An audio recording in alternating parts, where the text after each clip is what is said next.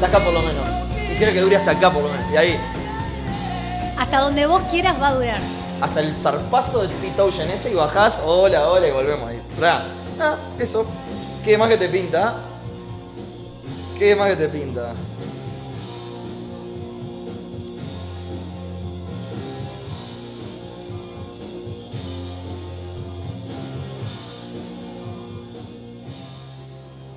Primero, un podcast de preguntas simples a buenas personas.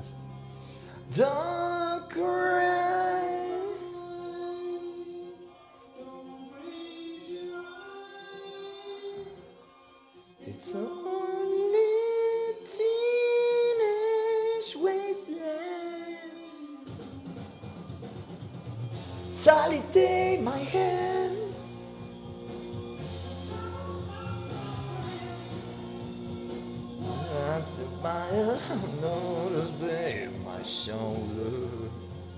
Se me ocurrió algo para reinterpretar el concepto de vivo.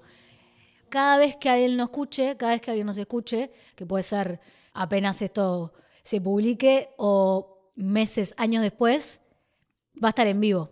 Para esa persona en ese momento va a estar en vivo, vamos a estar vivos ahí con, con quien lo esté escuchando. Eso me gusta. Y me hace acordar eso que te decía recién del punto y coma, que esto es un gran punto y coma.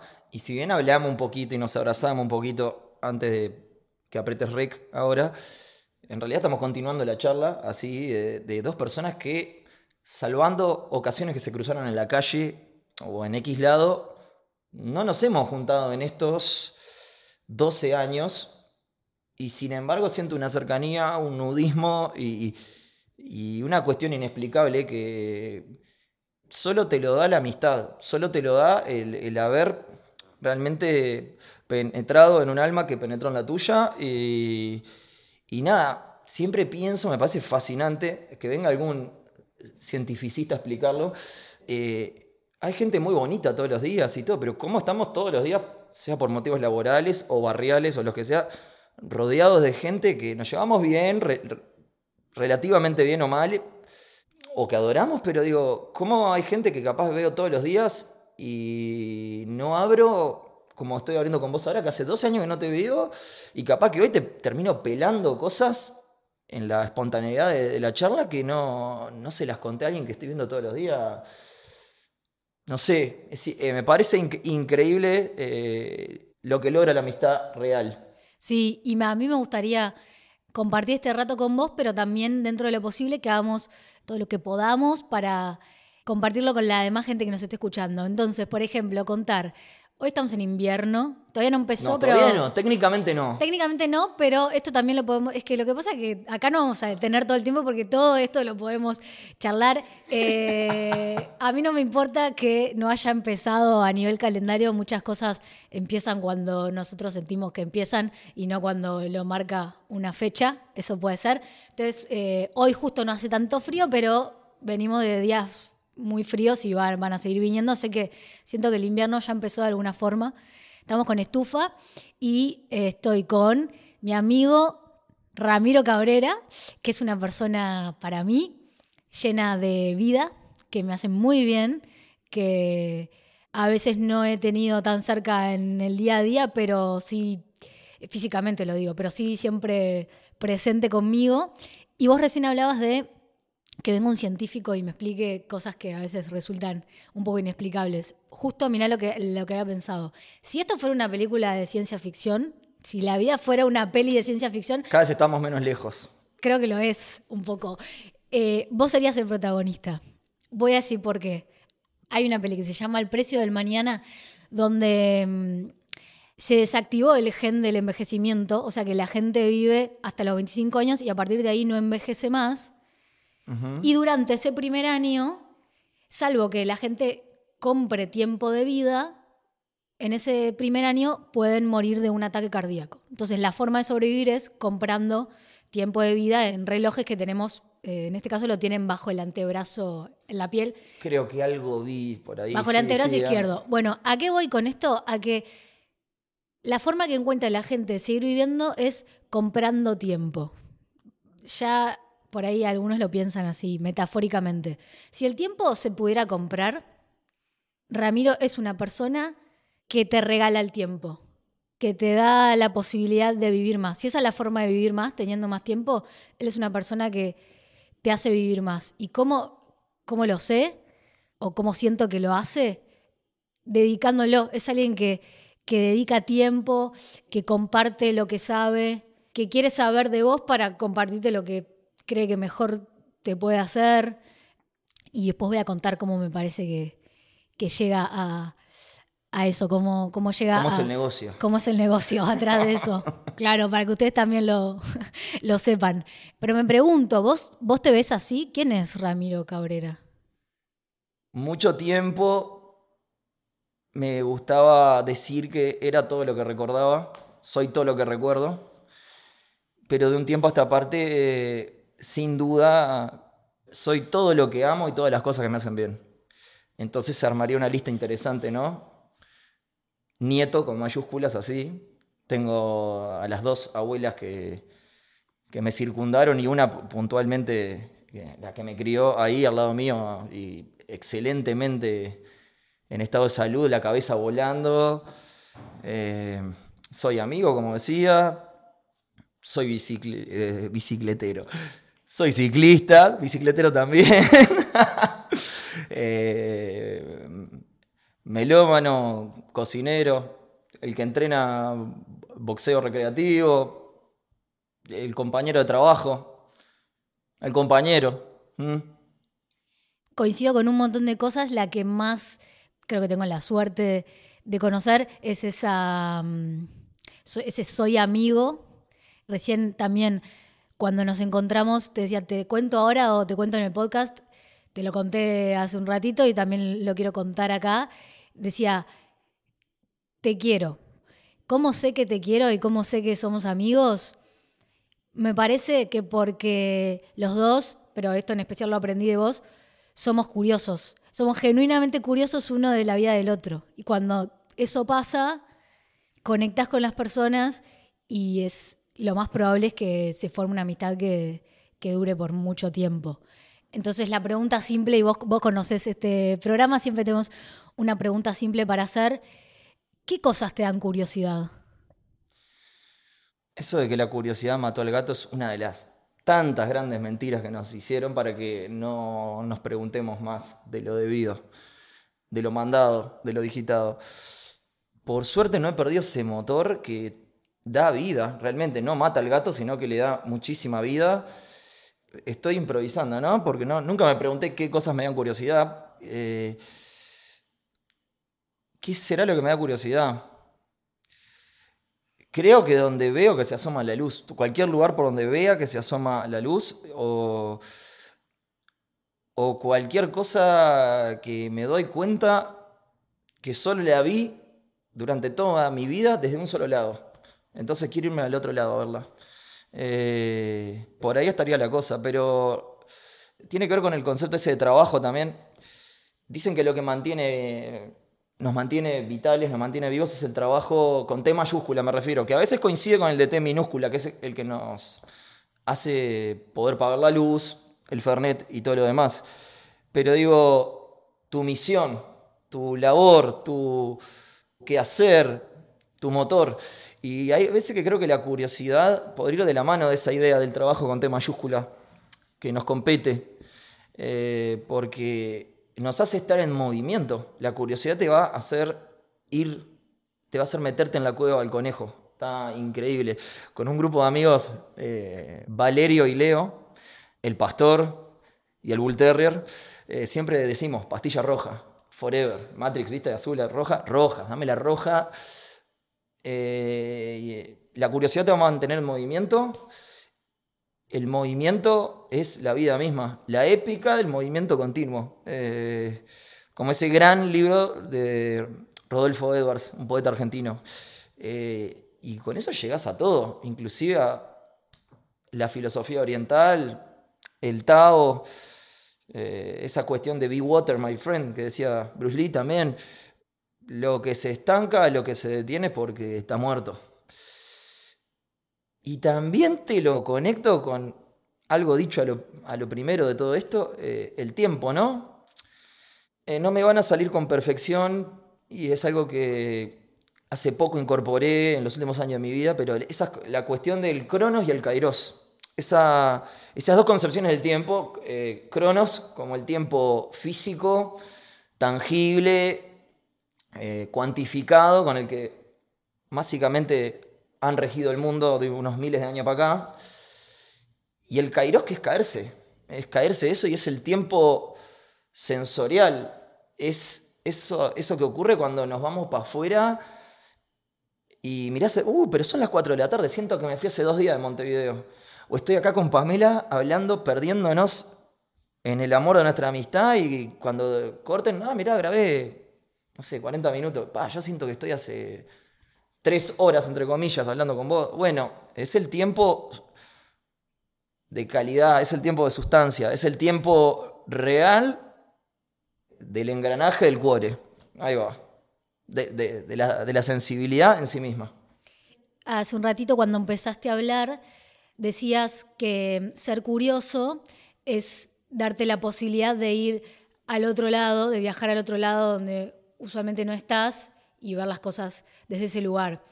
¿Cómo es ir hacia el otro lado? No es gratis ir al otro lado. Y por más que yo veo todo como algo bastante fortuito, eh, lo que he obtenido, lo, que me he transformado, todas las veces que he ido para el otro lado, está bravo también porque hay cosas que ves, siempre lo dije, me parece fascinante, son como estigmas. Eh, hay muchas cosas que ves, escuchás, que una vez que esa data te llegó, no podés hacer de cuenta que no la oíste o la viste. O sea, no hay vuelta atrás y tenés que ver qué haces con eso. Este, ¿Dónde lo pones? ¿Cómo lo, convertís en, carbón para el tren? Eh, ¿O cómo te puedes llevar lo mejor posible con eso? ¿Recordás alguna situación puntual donde la curiosidad y haber tomado la decisión, ser valiente, bueno, me, voy a animar a preguntar esto o a hablar de esto o a ir a ver esto eh, o a escuchar esto, te hayas encontrado con algo que, capaz que no era cómodo, capaz que no era lo que pensabas que te ibas a encontrar, cómo reaccionaste, porque siento que lo haces parecer fácil, como lo ves a Ramiro y decís, y es curioso y se anima y, mm, siempre hace, esta es otra cualidad, como no es solo pregunta, sino que hace algo con eso que, preguntó, con eso que se llevó. Entonces vos lo ves y dices, ah, está tan bueno que a, mí me gustaría ser así también. No, no, no me encontré tantas pesadillas del otro lado, más bien las tengo acá.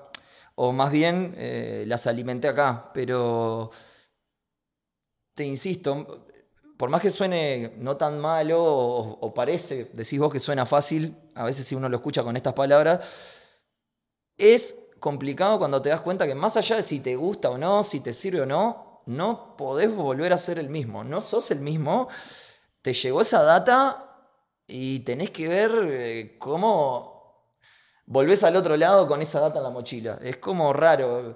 Eh, es una sensación de intoxicación. Me, me pasó con ciertos libros que más allá de que si estaban bien escritos, fascinantemente escritos, si las temáticas me, identificaban o, me hablaban a mí claramente, me sentí como, tuve que cerrarlo de ratos y me sentía como si hubiera consumido drogas. O sea, me sentía en un estado de intoxicación a base de palabras, a base de, conceptos. Libros sapienciales, sobre todo, como este que tenemos acá, que traje para leer un fragmentito. Hay mucha definición de libros sapienciales, este, desde lo que tiene que ver con la Biblia y todo eso, pero en el marco de lo que estoy hablando son esos libros que el autor sacó para afuera como producto de una especie de sabiduría, de conocimiento, de información fuerte adquirida en el caminar, en la experiencia. Eh, hace unos días repasábamos una frase de Zapa buenísima que le han dicho otros. Hay un maestro japonés, creo que de ahí la toma Zapa. Nada, algo es información, algo es conocimiento y algo es sabiduría.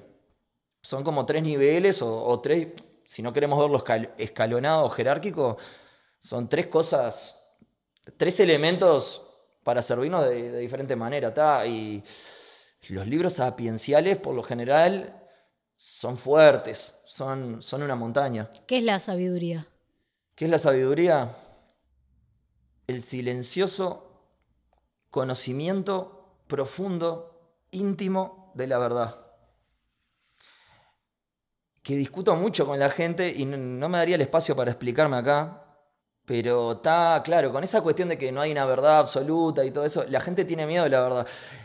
Y es muy cómodo recurrir, así como es muy cómodo para religiones dogmáticas decir esta es la verdad y te descansas en eso, es muy cómodo también caer en una filosofía de pacotilla de, uy, no existe la verdad absoluta, entonces no hay verdad, entonces me descanso en una no verdad.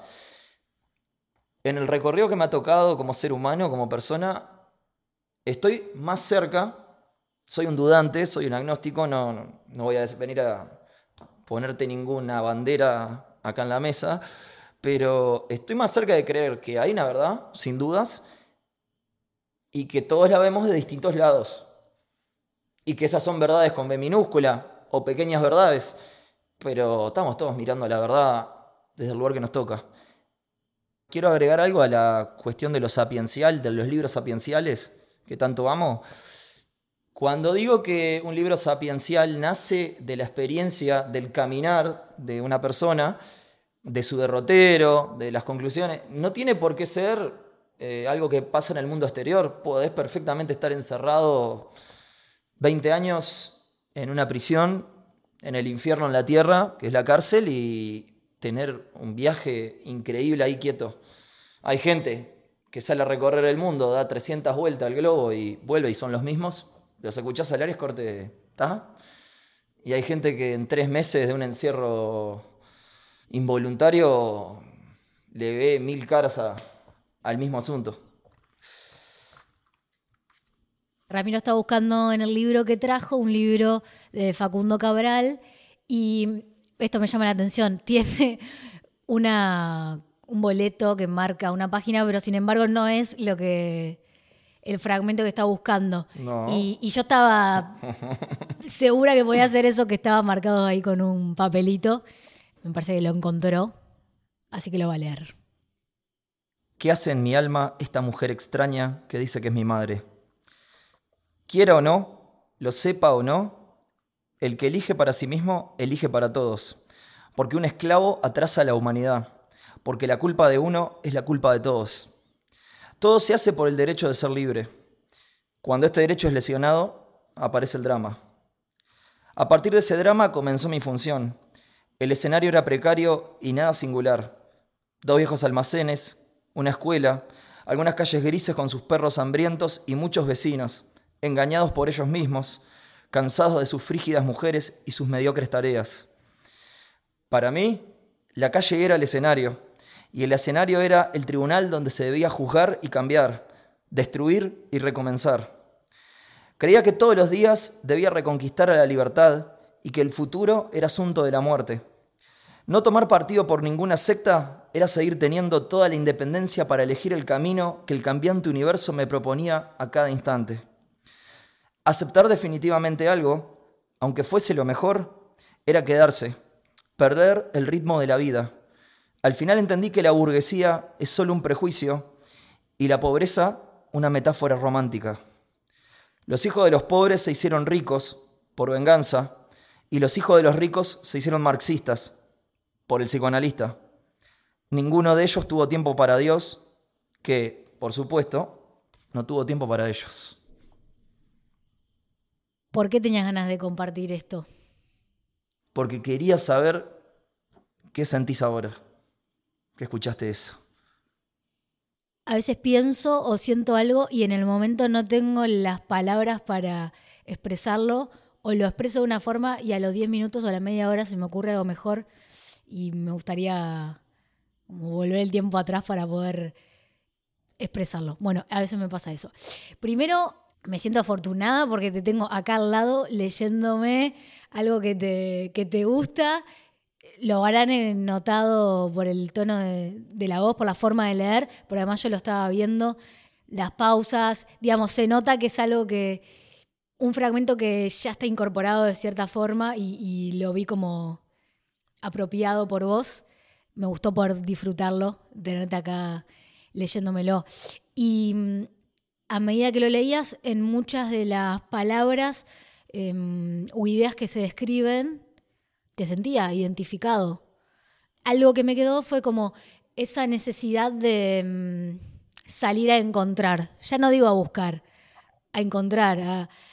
A, primero eso, mirar el mundo que uno tiene alrededor, ya sea en este caso un barrio, paisajes, gente que forma parte de la vida de uno, pero ser como consciente, explorar ahí, abrir el radar 360, mirar lo que pasa alrededor y tomar algunas notas internas y salir a hacer algo al respecto. Me quedó como esa sensación y te sentí reflejado. A mí me parece fascinante y además de fascinante bello, porque son dos cosas diferentes, por las dudas, cómo el desasosiego y el camino, el, el claro camino, están entremezclados al mismo tiempo, son lo mismo. De un tiempo a esta parte, además, eh, me veo fascinado por las terceras posiciones, Pame. Por el número 3, no estoy hablando de numerología en el sentido estricto ni nada de eso, de esos cuelgues, no, no. ¿Qué son las terceras posiciones? Y claro, vivimos en un mundo sumamente dual. Izquierda, derecha, arriba, abajo, Peñarol, Nacional. Bueno, malo, hombre, mujer. Dualismo puro y duro por donde sea. Y básicamente nos educaron, nos chipearon, que hay que estar de un lado o del otro. Que hay que ser una cosa o la otra.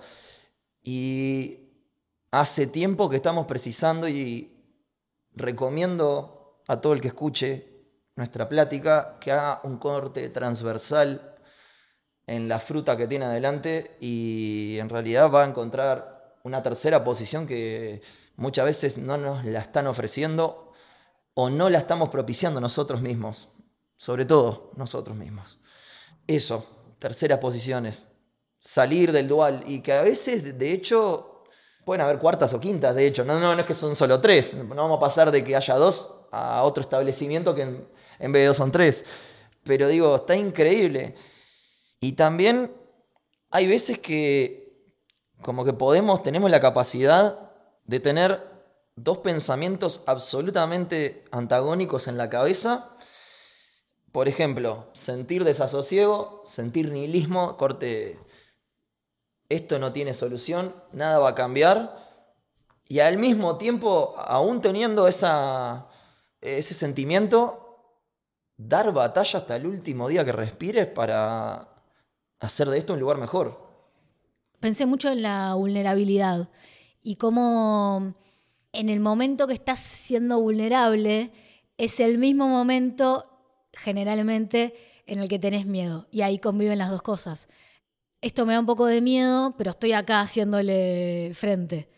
Y estoy acá haciéndole frente y me sigue dando miedo. Hasta que en un momento de repente esas cosas se mezclan y llegas a algo nuevo. La mayoría de las veces no se le termina ganando al miedo, sino que es a través de, que aprendas a convivir que vas a lograr una armonía, pero de hecho, cuando dejas de enfrentarte, dejas de pelear, por ende no hay conflicto. Y se compagina, si se quiere, perfectamente con otra cuestión que es el mejor, la mejor, no compite, no lucha, no está midiéndose con nadie, en general.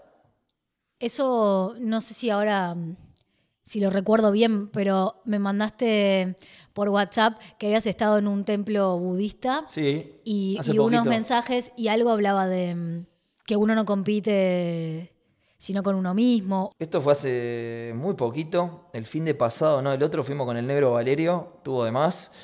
No soy budista, soy una persona muy curiosa con el asunto del budismo hace mucho tiempo. El budismo no es una religión, es una filosofía y, ¿por qué no? A ellos les gusta más decir eh, práctica, porque es algo que hay que ejercer todos los días, es algo que no acaba, es algo que puede avanzar o no, o incluso se avanza haciendo los primeros pasos que hiciste cuando recién ap- aprendiste. Es una cosa que ubica desde cierto lugar eh, en el mismo nivel al avanzado con el que inició. Y fue riquísimo, fue riquísimo. Me acordé de una frase tal cual de Pema, que Pema es el maestro que habita ahí. Uno de los principales problemas de nuestra vida es el perseguir algo. La famosa zanahoria y toda la gente, obviamente, primero se puso en la mala, tipo, ¿cómo no vas a tener sueños? ¿Cómo no vas a tener meta? ¿Cómo no vas a tener deseos? No, no, no estamos diciendo eso. ¿Cómo no vamos a tener ganas de comer en un rato o, darte un abrazo en un rato a vos, en mi caso, o lo que sea? El tema es que muchas veces cuanto más se busca, menos se encuentra. Eh, el perseguir, ¿no? El perseguir eh, implica ya un mínimo de obsesión, implica ya un mínimo de si no lo tengo no estoy completo, algo me falta, entonces ya arranca un conflicto que puede ramificarse hasta el cáncer. Sí, hay algo con, lo saco un poco de tema creo, pero... ¿O no? O no, capaz que no. Con el uso de las palabras. En un taller literario que hice con Pedro Mairal, él decía que no existen los sinónimos, que no es lo mismo decir una cosa que otra de repente uno dice, sí, acá se dice auto y en otro país coche y en otro carro, y uno entiende que te está refiriendo a, ese vehículo, a ese medio de transporte, pero no es lo mismo, no suena igual, no es lo mismo carro que coche, que automóvil. Que... No sé si estoy de acuerdo o no, me parece fascinante lo que estás compartiendo. Bueno, y eso es lo que importa nomás. Eh, lo, lo siento, lo creo. No es lo mismo decir, dijo que la amaba, a decir, te amo le dijo. Es esa cosa de intentar siempre encontrar la mejor manera de decir las cosas, como aproximarse lo mejor posible a tener, a encontrar esas palabras para describir o explicar eso que, tenemos ganas de contar o que nos está pasando. Estoy afín hoy en día de, de encontrar las mejores palabras. Hay algunas que intento ya no usar y a medida que lo intento, realmente casi que no las uso. Vos hoy decías, perseguir. Si siento que tiene, que está cargada de ciertas cosas que veo que no me aporta ni en mi discurso ni en mis actitudes, eh, no la uso. Esa es una. Y la otra es aprender y enseñar. Enseñar es una palabra que estoy tratando de no, de casi no, no utilizar. Me gusta más cambiar, enseñar por comparto lo que sé. De hecho, la palabra alumno viene de sin luz, alumno, el que no tiene luz, ¿no? Ya partimos espantoso.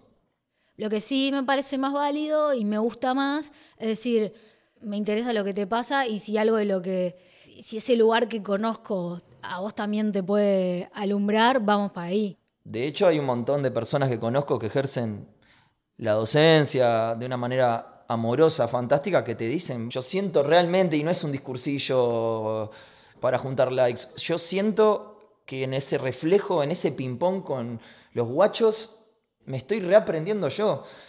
De hecho, gente muy grosa de tal área o disciplina dicen que han mantenido la frescura de los conceptos que los componen y, de sus propias investigaciones eh, por la práctica del aula, la práctica de estar trabajando con un otro, con una otra todo el tiempo. Este, entonces es fundamental el rol de tu supuesto alumno, entre comillas.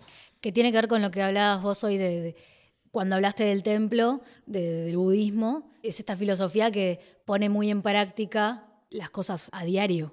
Pema en una entre mil que mandó dice, el budismo no se aprende en ningún libro. Y te lo estaba diciendo un tipo que tenía kilos de papel en la espalda mientras nos hablaba. Claro, son sus textos sagrados, son son las cuestiones sapienciales de otros que nos antecedieron. Pero el budismo es una práctica. Eh, vos podés tener kilos de libros de cocina, pero si vos no te pones a cocinar, aunque te hayas comido esos libros, no, comido esos libros, cuando te, hayas comido esos libros, no, no vas a cocinar bien. Es como leer el manual, está muy bueno tener el manual, pero leerlo al borde de la pileta, ¿qué? Bestial. Bestial.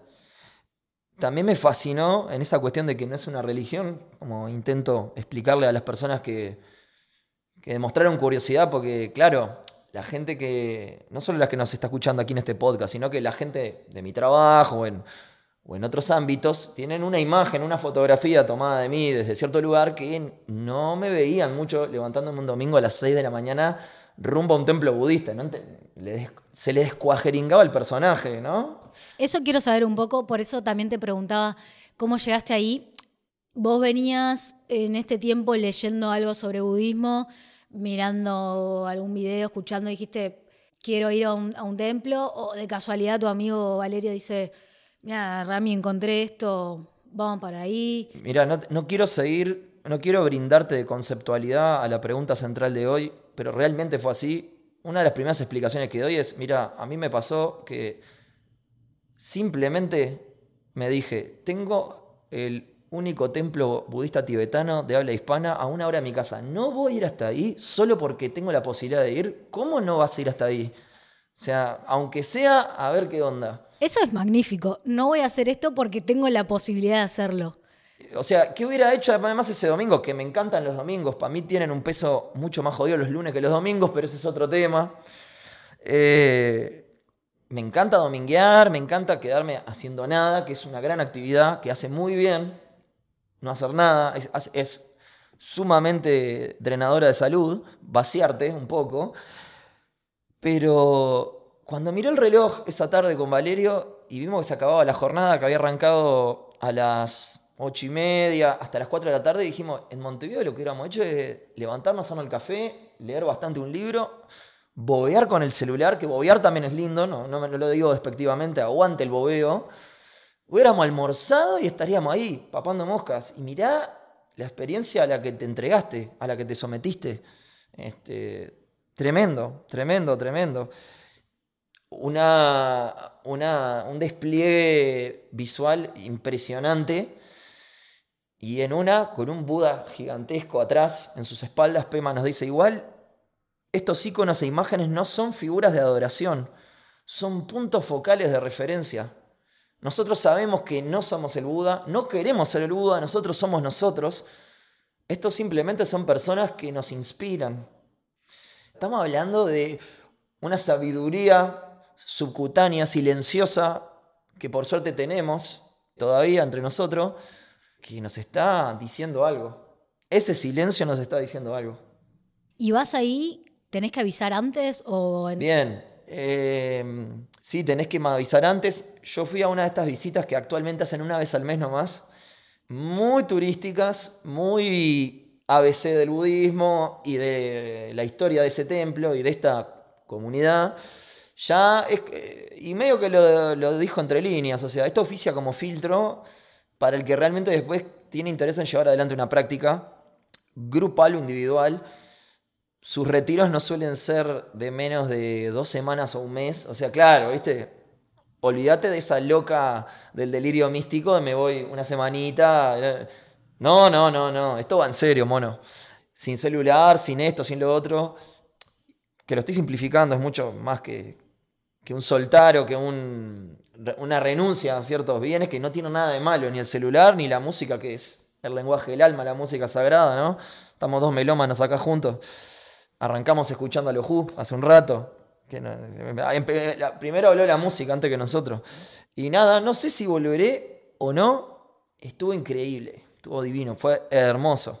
Ahora que hablabas de, de la música, de los libros, que hace poquito leíste un fragmento de un libro, las películas también siempre fue algo que compartimos y hoy, por ejemplo, arriba de esta mesita tengo un DVD que se llama Toca rápido o muere.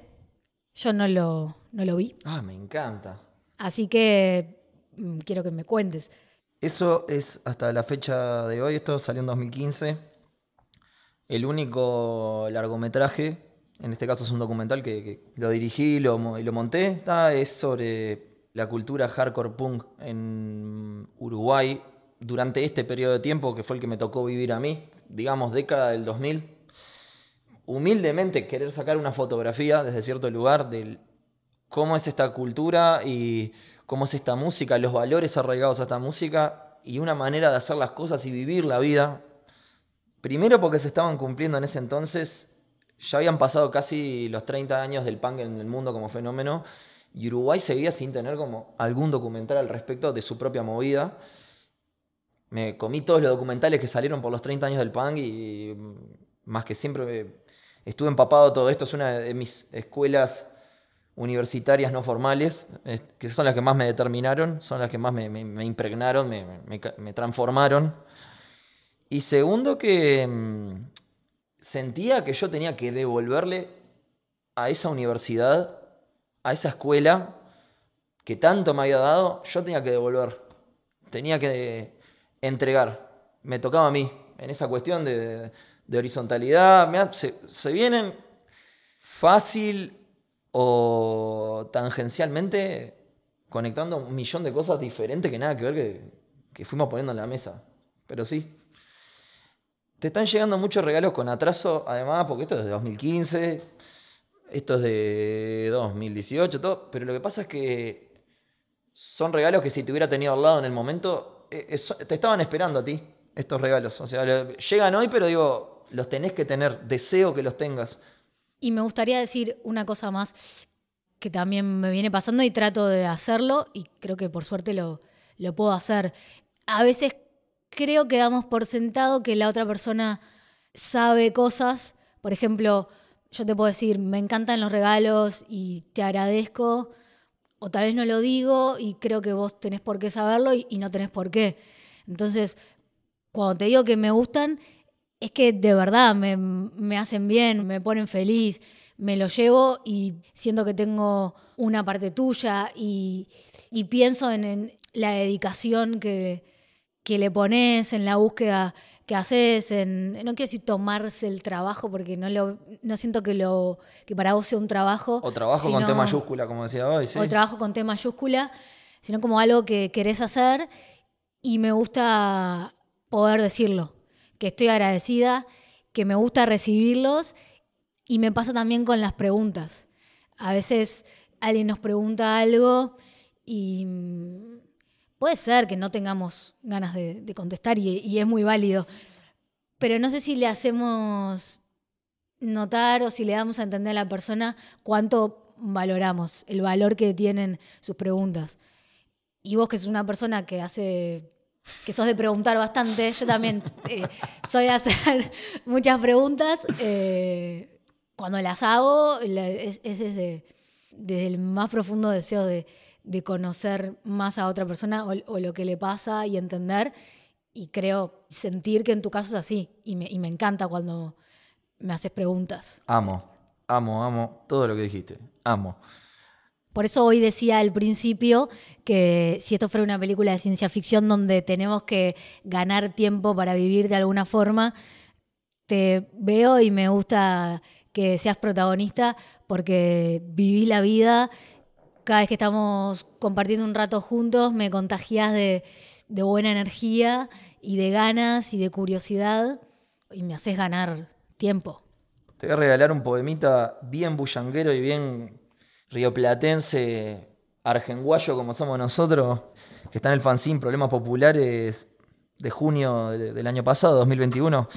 Vaya un saludo a toda la redacción, a todos los pibes que formamos parte de este fanzine, para cuando te bajen el precio, Pame.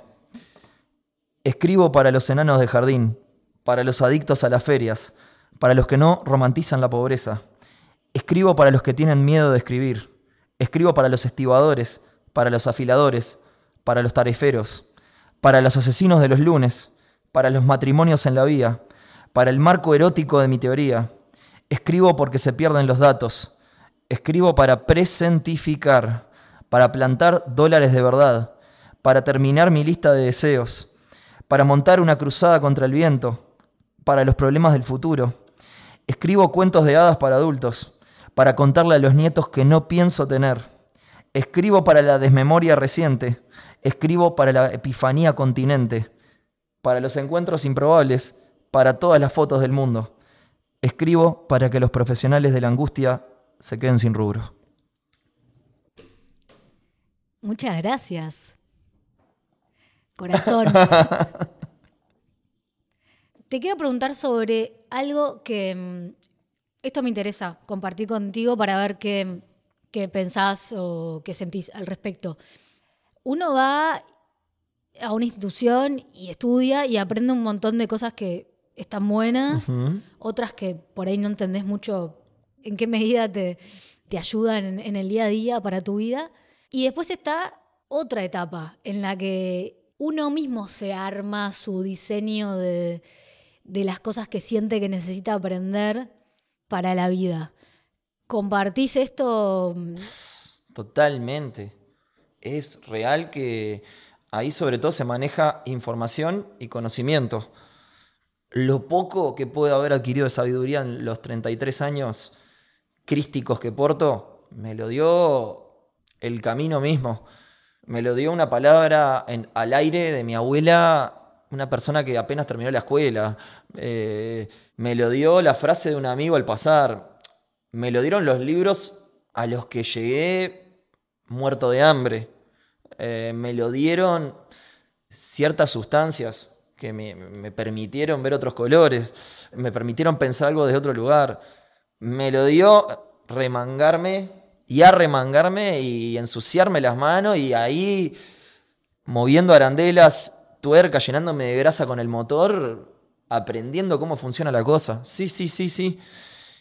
Hay una expresión japonesa que es sundoku, sundoku, que describe algo así como eso que nos pasa a muchos acá en, en Occidente, de que tenemos una cola de libros para leer y seguimos comprando libros que puede despertarse esa, esa cuestión por mil motivos, desde que sé que es una oportunidad única, que si no lo pego ahora, después no lo tengo, puede ser una especie de, adicción al consumo que aunque suene más lindo porque son libros, ay, qué bueno, qué, ilustrado lee, no, capaz que te está moviendo el mismo motor del consumista compulsivo de ropa, del que va al casino o lo que sea, entonces sería, no estaría tan bueno. Pero el Sundoku va por el lado de que vos lo estás agarrando porque sabés que ya forma parte de tu acervo y que va a estar ahí a tu disposición para el momento que tu camino lo requiera. O sea, es como tu verdadero cofre Ford, amor. Y que tal vez también se trata un poco de eso, es como tener una caja de herramientas. Exacto, exacto. Y qué sé yo, no las tengo que usar todas al mismo tiempo y puedo combinar herramientas que aparentemente me dijeron que el manual dice que esto se usa para esto y esto para esto, y primero esto y después el paso dos, y capaz que mm, invento una serie de pasos nuevos que, que me ayudan más a construir lo que quiero construir y uso las herramientas que, que quiero en el momento que quiero o que puedo. A veces uno quiere y, y no puede a la misma vez, o sí. Entonces sí, comparto que, que no va tanto por el lado de el consumismo de tener un millón de libros, sino por la posibilidad de tener más herramientas. Sí, sí, sí, que aunque sé que no lo, no lo puedo leer ahora, no lo voy a leer ahora, quiero que esté cerca por si las moscas. Puedo preguntar, y si querés contás, y si no, no contás. Lo que quieras. Dijiste que mmm, tu abuela te había dicho alguna palabra. ¿Qué, ¿Qué te dijo tu abuela? habría que escribir un libro aparte o habría que hacer un podcast aparte, pero para empezar que mi abuela, eh, mujer de Rivera, que terminó la escuela y poco más, toda una vida laburando y rompiéndose literalmente las piernas, costurera, modista, eh, unas observaciones y unos dichos, eh, por eso me gusta eh, la gente de, tierra adentro, me gusta el campo, me gusta la yo creo que los payadores y, los cantores folclóricos son los monjes zen de la pampa, pero ese es otro tema. Mira, mi abuela me ha pasado también de muchas veces, mi hermana se caga de la risa, nos cagamos de la risa juntos porque muchas veces nosotros, guachitos, así niños, con la inocencia y, y los típicos errores de un niño, pero muchas veces nos poníamos a llorar, nos poníamos mal por algo, pero mi hijo, es así, boludo, tipo... ¡Wow! Decíamos, y era una estupidez que hay veces que es tan sencillo, está tan ante tus ojos que no lo puedes ver. El tema es que fuimos creciendo, nos acomplejamos, para bien y para mal, mi hermana y yo, y hasta el día de hoy nos pasa que a veces que le caemos con un white people problem así, es tipo, pero, mija, mijo, tal cosa, y tipo, realmente, desde su eh, simpleza, y más que simpleza de, simpleza es una palabra correcta, de, de, lo más simple, tipo, te resuelve real, realmente. Pero si te tengo que ir a algo más polenta así, algo que me molestó toda la vida, toda la vida me molestó, es que mi abuela decía, todo tiene arreglo menos la muerte. Y a mí me resonaba como que estaba disminuyendo mis dolores, o que restaba importancia a mis problemas, como que era una manera de bajarle el precio a mis cosas. Hasta que me pasaron algunas cosas muy, muy, muy jodidas, donde me morí en vida. Y cuando me vi pararme de la lona y cuando me vi volver a, a la vida, cuando resucité siendo otro, comprendí todo, todo, todo, todo. ¿Y tus amigos de qué forma te inspiran? Un saludo para la banda de Minuto Microondas. Siendo, siendo ejemplo vivo, parado, equivocándose, con barro, así, me, me encantan que sean defectuosos, me encanta, me encanta que se les vea la humanidad, me encanta que, que escapen del buenismo. Porque ahora vivimos una época atravesada de buenismo, de un montón de pines que tenemos que tener, de escarapelas que tenemos que tener para demostrar que somos del bando de los buenos. Que hojaldre, por más que me gusta el abordaje amoral del mundo, creo que necesitamos mucha amoralidad. Que aparte la palabra amoral, me gusta como imaginar que viene de amor también. Y eso no quita, obviamente, que yo crea y sienta profundamente que existe la buena intención. Obviamente creo que existe gente que tiene la mirada como la que te estoy viendo ahora, tiene ojos cristalinos, tiene una mirada límpida, se le ve el diamante. Tener la mirada limpia es una cosa que no va a tener precio jamás y que no va a ser gratis para quien la aporta a la vez. Y nada, me fascinan, mis amigos son los héroes sucios, así son héroes y heroínas sucios, reales, reales, reales. Y otra cosa que estuvo ahí de lo que fuimos hablando, capaz que ahora es un buen momento para decirlo, entender que cada persona tiene su forma de tomar decisiones, de afrontar consecuencias, y en vez de decir sin que sea una más buena que otra, siendo una más buena que otra, o sea, todas son, son igual de buenas. Bueno, y ya sé que acabo de tomar el poder, eh, me convertí yo en el que hace la última pregunta, pero quisiera que apeles a tu memoria auditiva, que se aloja en el pecho, no, en la cabeza, eh, que elijas una canción para irnos que te remonte a cuando nos conocimos. Por favor, amiga. Si tuviera que elegir una canción que nos conecta a nosotros dos, es A Rush and a Push en The Landy Hours de The Smiths. Y digo por qué.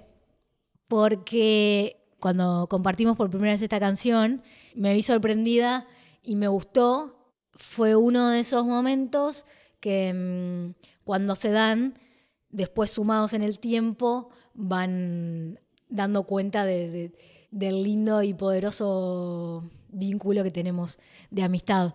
Eh, yo estaba en una de las computadoras de la ORT, fue antes de empezar una clase, de esas de las 7 de la tarde por ahí, y viene Rami con sus auriculares y me, conecta, me los pone a mí los auriculares y me, pone a escuchar esta canción.